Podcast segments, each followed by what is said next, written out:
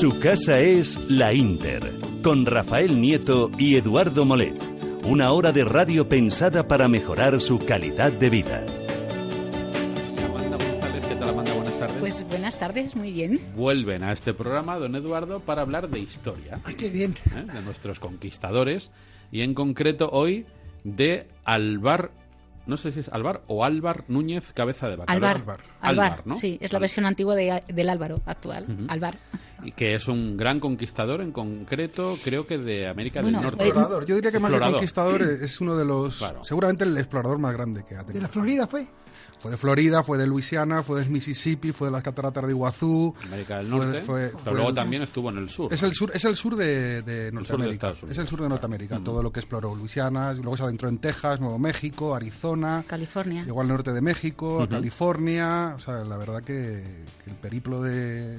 O sea, que todo el sur de Estados Unidos, lo que sí, Estados Unidos. Prácticamente toda la costa sur de Estados Unidos. Desde. California hasta... Hasta Así Nuevo es. México. Bueno, Y luego hasta ya- México. Y luego ya en el segundo viaje, pues el, el Río de la Plata, de- de toda la zona de, de las cataratas de Iguazú. eh, y luego, como contaremos, pues con muy poquitos medios y, y prácticamente en la indigencia.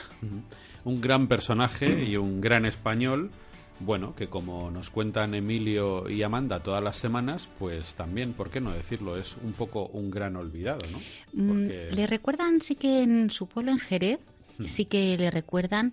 Y es curioso, en, en Argentina también hay una placa, allí en las cataratas de Iguazú, en la parte argentina, también. Pero eh, pero el común de los españoles, pues la verdad que, la verdad que no, no saben ni quién es. Y los cardiólogos en, en América también le recuerdan. Luego contaremos por qué. Ah, muy bien. Pues luego lo contamos con todo detalle, como siempre, con Emilio y con Amanda. Nacido en Jerez de la Frontera en 1488, uno de los grandes exploradores españoles, eh, y coincido un poco con lo que antes decía Amanda, bastante desconocido, sobre todo para las nuevas generaciones o para la gente joven. ¿no? Pues sí, y yo creo que el motivo principal por el que es desconocido es porque la leyenda negra no ha podido atacarle por ningún lado. Claro. Estamos hablando de un personaje, de un explorador que no derramó una gota de sangre en todo su periplo viajero. Al contrario, lo que hizo fue ayudar a los indígenas en, en- en muchas ocasiones, con lo cual la leyenda negra no ha podido tirar basura sobre, sobre su figura. Ujú. Y quizá ese sea el motivo por el cual eh, en España no es conocido. Ha pasado más desapercibido. Ha pasado más desapercibido Mm. y, y bueno, pero, pero es de justicia pues hablar de, de seguramente el mayor explorador, como hemos dicho al principio, que, que ha tenido España.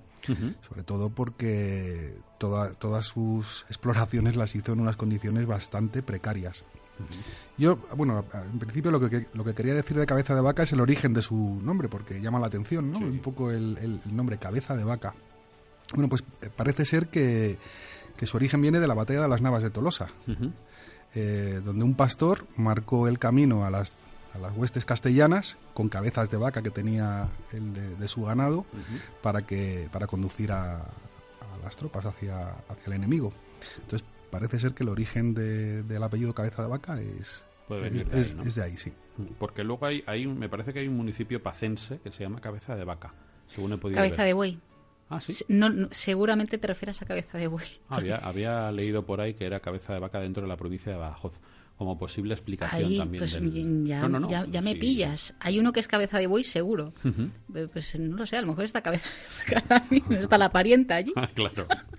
En todo caso, Emilio Amanda, antes de que mm, Cabeza de Vaca eh, empezase las exploraciones a América, él ya había protagonizado bastantes lances de tipo militar aquí en España. ¿no? En la España y sobre todo en Italia. En En Italia. Italia y en la guerra de las comunidades también se le sitúa. Y además creo que de alguna manera él aprendió ciertos conocimientos de medicina en aquellas guerras que sí que le, le servirían más adelante. Eh, bueno, yo creo que hablar de cabeza de vaca es, eh, es hablar del instinto de supervivencia, de la fortaleza mental y de la capacidad de adaptación. Su periplo comienza en Sanlúcar de Barrameda, cuando embarca en la expedición de Pánfilo de Narváez. Sí. Lo de Pánfilo de Narváez es que merece un capítulo aparte porque fue un personaje que hizo honor a su nombre. O sea, mm, sí, la palabra Pánfilo no viene del griego, o sea, la etimología no tiene nada que ver con...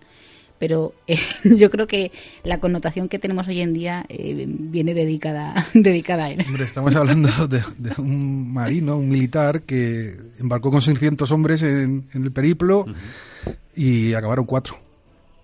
Sí. ¿Y él también? o No, no, él no, no. él no, vamos a contarlo. Él, no. Ell- Él hizo el pánfilo, él hizo el pánfilo y no. Ellos partieron de Sanlúcar de Barrameda, eh, como bien has dicho, un... no, no lo has dicho, has dicho cuando, cuando de- a, la Florida. Bueno, pues un 17 de junio de 1527 y mm, em, partieron cinco naves, ¿verdad? Con 600 hombres y la intención que tenían era conquistar y eh, colonizar todos los territorios que abarcaban desde el Cabo de la Florida hasta eh, lo que ahora conocemos como Río Grande. Eh, la primera escala que hicieron fue en Santo Domingo y ya en Santo Domingo al pobre de Pánfilo le desertaron 140 hombres. Que no está mal, ¿eh? No, no, ojo. Y, eh, pues, eh, bueno, pararon para, aprovisar- para aprovisionarse de caballos, de, a ver, después de un viaje de meses necesitas unas provisiones. Y de, de Santo Domingo partió hacia Cuba. En Cuba, eh, como él la conocía, eh, se entretuvo más de lo normal. Más de lo normal que se le vinieron encima las lluvias, las tormentas y esos climas tan extraños que hay por el Caribe y eh, perdió allí dos naves, 70 hombres, pero además es que los hombres que sobrevivieron, sobrevivieron porque se bajaron de los barcos directamente. Eh, porque es que en el, en el barco es que te da unos porrazos para un lado y para otro, que es que no. Muchos murieron de, de- de los golpetazos. Contaban que las tormentas y los vientos eran tan fuertes que ellos para moverse eh, en tierra tenían que ir agarrados de ocho, o sea, ocho tíos agarrados para poder sujetarse. Y bueno, que vieron cómo las casas, las iglesias se, se habían desmoronado, ¿no? O sea, coincidió un- unos temporales tremendos. Los hombres ate- aterrorizados le dijeron a Pánfilo, eh, por favor, no vamos a embarcar hasta que no pase el invierno, porque claro, tú imagínate todo esto en alta mar. Bueno, pues eh, en el mes de febrero intentaron volver a salir, pero nada. Así que casi un año después de haber salido de San Lucas de Barrameda, un 12 de abril, llegaron a la Florida. Era jueves santo. El viernes santo, Pánfilo de Narváez decidió desembarcar a la mayoría de los hombres y tomar posesión de aquellas tierras. Lo que pasa que es que aquellas tierras es que es que eh, es que eran intransitables, eran pantanos y al fin y al cabo eh, él estaba allí para con el mandato de eh, fundar dos villas, dos ciudades y dejar en cada una 50 hombres, pero es que allí no podía dejar a, a nadie. Entonces dijeron, bueno, pues vamos a explorar este territorio que, que tenemos tenemos tiempo. Ellos pensaban que había un puerto español cerquita, pero es que estaban completamente perdidos. De verdad, lo de Pánfilo es que es una cosa. No sé, si- tú no estuviste el día que hablamos de Cortés, Emilio, No, no estuve. pero eh, contamos que mm, tanto Cortés como Diego de Velázquez habían participado en la conquista de Cuba. Bueno, pues el verdadero artífice de la conquista de Cuba ha- había sido Pánfilo de Narváez, pero es que era tan Pánfilo que ha dejado que Diego de Velázquez se lleve la gloria y, y pasa a la historia como el conquistador de Cuba. De hecho, allí se conserva su casa todavía. La de Pánfilo. No, la de Diego. Vale.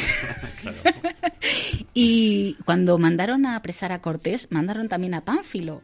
Bueno, pues es que no solo no le apresó, sino que Cortés le venció en una emboscada y la mayoría de los hombres de Pánfilo se pasaron al bando de Cortés. De verdad, es que es de traca. Un hombre con carisma, ¿no? Sí. Total, vamos, de lo más inepto que, que hemos tenido. Bueno, pues el caso es que como aquellas tierras eran, eran puro, puro lodazal, pues decidieron explorar la zona y sí se encontraron con multitud de tribus indígenas. Todas las tribus indígenas eh, lo que querían era deshacerse de los españoles. Entonces les decían, no, no, aquí no hay oro, no, no, aquí no hay comida, iros más para allá, iros todo, más para allá. Siempre les decían, más para allá. Más para allá era una provincia que ellos llamaban eh, Apalache, y bueno, pues los españoles se crearon unas expectativas con el Apalache tremendas, ¿no? Y eh, Pánfilo dijo, bueno, pues que los barcos nos esperen por aquí en la costa y vayan yendo al puerto este español que está aquí al lado, porque ese puerto español está aquí al lado. Y nosotros vamos tierra adentro, vamos a ver el Apalache. Claro, cabeza de vaca, que iba como alguacil mayor y, tes- y- y tesorero de la, de la expedición, le decía que no podemos abandonar los barcos, que no podemos dejarlos sin haberlos llevado a un puerto seguro. Claro, ahí Pánfilo se vino un poco arriba y, y le dijo que, que a ver si es que tenía miedo.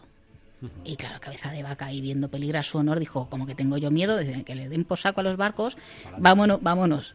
Bueno, pues se fueron y cuando llegaron a la Palache, adivinad, eran 40 casas de paja, eh, allí mal construidas, allí no había oro, No no, había comida y, y había sido penoso. Lo que es la llegar hasta allí había sido muy penoso y más penoso fue volver a la costa. Pero tan penoso que es que volvieron deshidratados, desnutridos, enfermos. Eh, no, mm, claro, los barcos que habían dejado habían desaparecido y tuvi- tenían que construir más. pero es que estaban tan débiles que... Imagino que con muchísimas bajas, claro. Pues con muchísimas bajas, pero es que más bajas, ahora, ahora tuvieron que sacrificar a los caballos que llevaban para poder comer, y para poder coger un poquito de fuerzas. Bueno, es que no solo los caballos, luego ya contaremos también que parece ser que incluso llegaron a practicar el canibalismo cuando ya se adentraron en estas tierras tan, tan inhóspitas. Pero lo bueno de Cabeza de Vaca es que, no, al contrario de otros conquistadores, lo que hizo es convencer a los indios para que la apoyaran, eh, evangelizarlos eh, y, darles un trato muy bueno con respecto a lo que podían haber hecho otros conquistadores. Impidió que fueran estafados con, determinadas, con determinados trueques, etcétera, etcétera. Pero sí que es verdad que, que la historia de, de, Núñez Cabeza de Vaca es impresionante. Es que es un sufrimiento es impresionante porque, porque ahora imaginaos, pues hemos hablado de todo lo que es la costa sur de Estados Unidos. Claro, hay que imaginarla cómo estaba en aquel, en aquel tiempo. Y hay que imaginar las condiciones con las que, con las que iba. O sea, hoy en día te pones unas zapatillas, te pones un chubasquero, te pones, vas perfectamente vestido. Eh, al final es que acabaron yendo andando, medio desnudos. Y desnudos enteros. Tengo la anécdota que la contaba Cabeza de Vaca, que, eh, bueno, dieron con una tribu indígena que, eh, aunque les conocía, de esto que viene una tormenta, y era tan fuerte la tormenta que la propia lluvia y el propio viento les dejó desnudos, pero en cueros. Y los indios, al verles, se asustaron y salieron corriendo.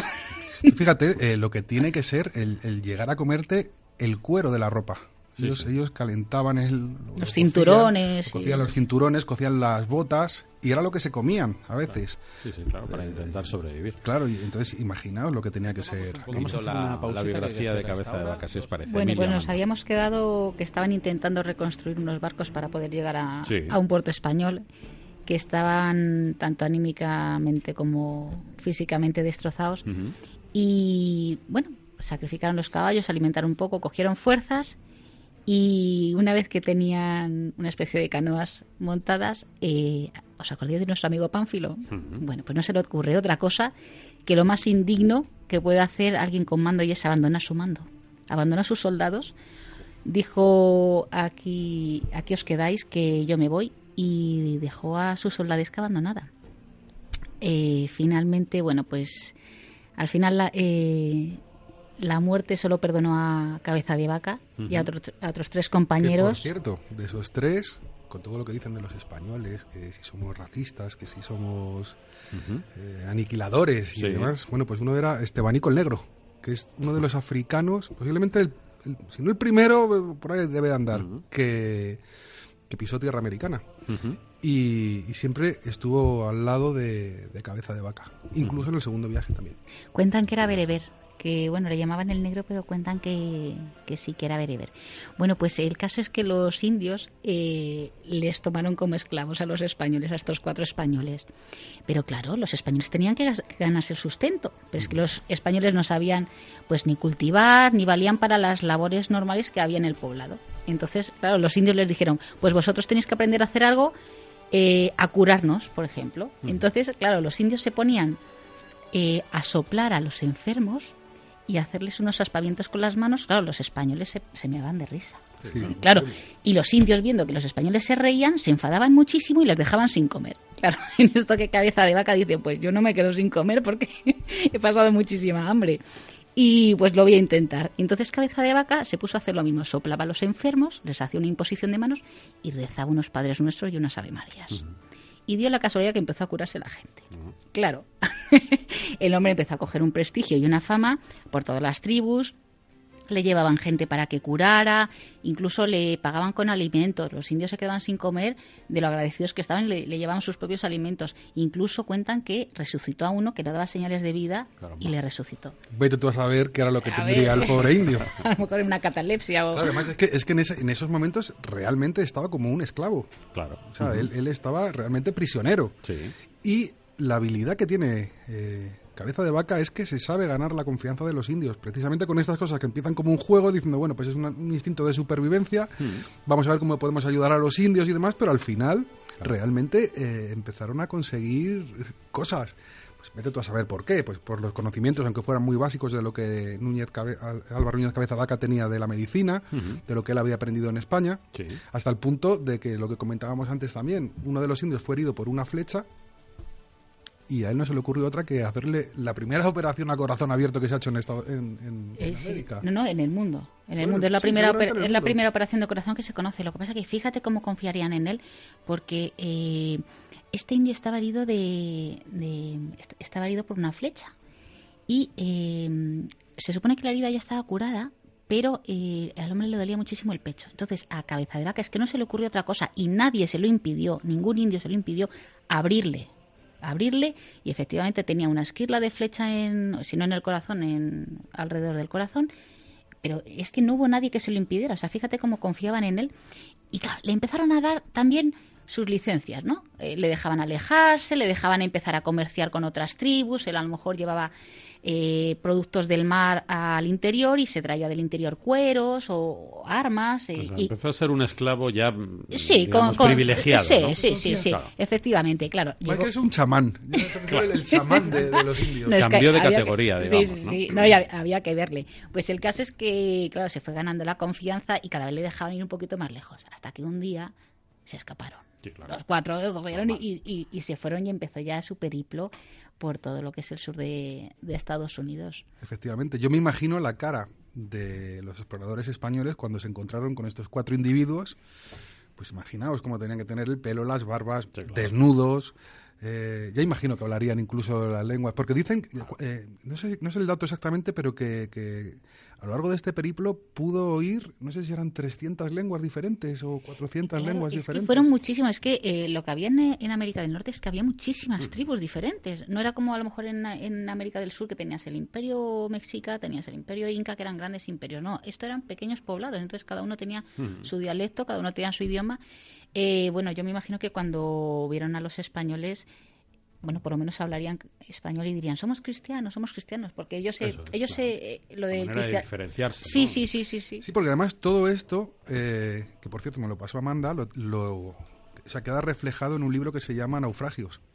Y la verdad que es, es espectacular, es, es, son ciento y pico páginas, merece es, la pena, pero merece la pena porque, porque el libro te relata pues eso, todo lo que tuvieron que hacer, todo lo que tenían que comer, etcétera, etcétera, y es espectacular de leer. además es que es hasta chistoso. Yo no sé si es el carácter andaluz que tenía cabeza de vaca, pero hay cosas que te das cuenta con una gracia y, y la verdad que es que es un compendio, parece una enciclopedia de la antropología de los pueblos, de la orografía del terreno, de la flora y la fauna, porque es que da, una, da, da unos detalles impresionantes. O sea, yo no sé cómo podía tener esa memoria. Mira, eh, he seleccionado un pasaje eh, cuando habla de las tribus con las que se va encontrando, y mira, dice, es la gente del mundo que más ama a sus hijos, por una tribu en concreto, ¿eh? y mejor tratamiento les hacen, y cuando acaece que a alguno se le muere el hijo, lloranle los padres y los parientes, y todo el pueblo, y el llanto dura un año cumplido, que cada día por la mañana antes que amanezca comienzan primero a llorar los padres, y tras esto todo el pueblo, y esto mismo hacen al mediodía y cuando anochece, y pasado un año que los han llorado, hácenle las honras del muerto y lávanse y limpianse del tizne que traen. A todos los difuntos lloran de esta manera, salvo a los viejos, de quien no hacen caso porque dicen que ya han pasado su tiempo. Qué cosa tan tremenda, ¿verdad? Claro, bueno, pues eh, de todas las tribus iba contando sus costumbres y sus tradiciones, ¿no? Y es que es curioso la memoria que tuvo para poder plasmarlo todo por escrito. Bueno, pues el caso es que cuando en algún momento determinado después eso de haber pasado por Texas, por Arizona, por California, en algún momento encuentra algo que a él le suena a España. Ya sea un indio con un arcabuzo o vete tú a saber lo que encontró. Y bueno, pues buscando eso, fijaos que habían recorrido 18.000 kilómetros andando. Se dice pronto, pero... andando descalzos. O sea, no, no, no con unas Nike. Sí, no. ¿De dónde? Pues, pues, todo lo que hemos hablado antes. Fíjate, él, recorrió del sur de Norteamérica, hmm. desde Florida, pasando por Alabama, Mississippi y Luisiana. Se adentró en Texas, Nuevo México, Arizona y norte de México, hasta llegar al norte de California. Hablamos de muchos años, pero de mucho terreno, obviamente. Con lo cual. finalmente fue rescatado y fue llevado a México, donde Hernán Cortés le recibió con muchísimo cariño. Claro, imaginaos lo que es eh, que hemos encontrado cuatro supervivientes de la expedición de Pánfilo de Narváez que salió de España nueve años atrás. Es que fueron nueve años y quedaban cuatro vivos. Con todas las vivencias, bueno, pues eh, Hernán Cortés en México le hizo un gran recibimiento y le, y le dio descanso. Durante dos meses estuvo allí, a los dos meses ya se vino a España. Claro, el emperador Carlos es que estaba alucinado. Dice, esto me lo tienes que contar. Y fue cuando escribió con todo lujo de detalles. Naufragios. Efectivamente, lo escribió para el emperador. Fíjate qué bonito. Bueno, pues consiguió que le nombraran segundo adelantado del Río de la Plata. La zona del Río de la Plata siempre había sido muy conflictiva porque la verdad que los indios que había allí es que eran terriblemente belicosos.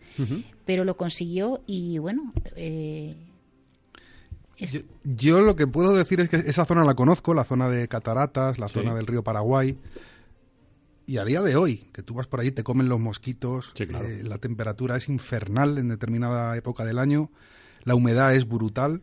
Bueno, pues si, con esos medios que nosotros tenemos hoy en día es, un, zona, es, una, es, una, zona dura. Imaginemos en el siglo XVI. Imagínate en el siglo XVI con las características de las cosas. Que con los ropajes que llevarían, con las medidas, ya no hablemos de higiene, en fin. Y si llegara a las cataratas de Iguazú a, una, a un europeo de, de, hoy en día te sobrecoge cuando llegas, te pasaron ahí por unos caminos y de repente te llevan a, lo que es la, caída del salto del agua. Pues imagino lo que tuvieron que sentir estos hombres cuando llegaron allí. Increíble. Fueron los, eh, Cabeza fue el primero, está considerado el primer europeo que vio las, eh, las cataratas de Iguazú y que las, las describió, las describió, verás, Terminamos ya con esto. Sí, eh, dice, el río da un salto por unas peñas abajo muy altas y da el agua en lo bajo de la tierra tan grande golpe que de muy lejos se oye, y la espuma del agua, como cae con tanta fuerza, sube en lo alto dos lanzas y más. Aquello debe ser mm, espectacular, porque no sé si lo habéis visto, pero eh, es que es aquello inmenso. Es uno de los panoramas más bellos del, del es planeta. Sobrecogedor, es sobrecogedor. Pues impresionante, la verdad es que nos acercan muy bien la historia, tanto Emilia como Amanda. ¿verdad? Nos lo han contado muy bien, ¿verdad? Hemos visto las cataratas, hemos visto la jungla, hemos visto cómo iban andando por allí descalzos y les hemos visto a ellos, ¿no? Efectivamente. Tenemos más de 10.000 personas ahora mismo escuchándonos, ¿eh? que son pues todos los miembros. Espero que sí, porque voy a empezar a, pasar lista. ¿eh? sí, sí. ya saben que hay una página de Facebook que nadie se debe perder, que es Blas de Lezo y los Héroes Olvidados, Emilio y Amanda son los administradores y ahí tenemos a toda esa buena gente que nos escucha ya todas las semanas, hoy con cabeza de vaca. No sé si podemos rematar la semana que viene o más o menos lo importante está contado. Eh, lo importante está contado. Yo creo que simplemente eso, destacar pues, que ha sido un gran... Superviviente. Un superviviente, un explorador eh, y a lo mejor, Emilio, remitir a la gente que quiera más información al libro que has dicho, a Naufragio. Sí, sí, sí. se puede conseguir, me eh, imagino. gratuitamente en Internet lo tienes. Ah, muy bien. Sí. Pues... Bueno, concluir que murió, murió arruinado en España, dicen que, que como prior. En un convento, de Sevilla. En, un convento de Sevilla. 1559, Pues ahí acabó sus días el gran Álvaro Núñez Cabeza de Vaca. Muy bien, pues su homenaje en las ondas, aquí en este programa, en su casa es la Inter. Son las 3 y 21 minutos.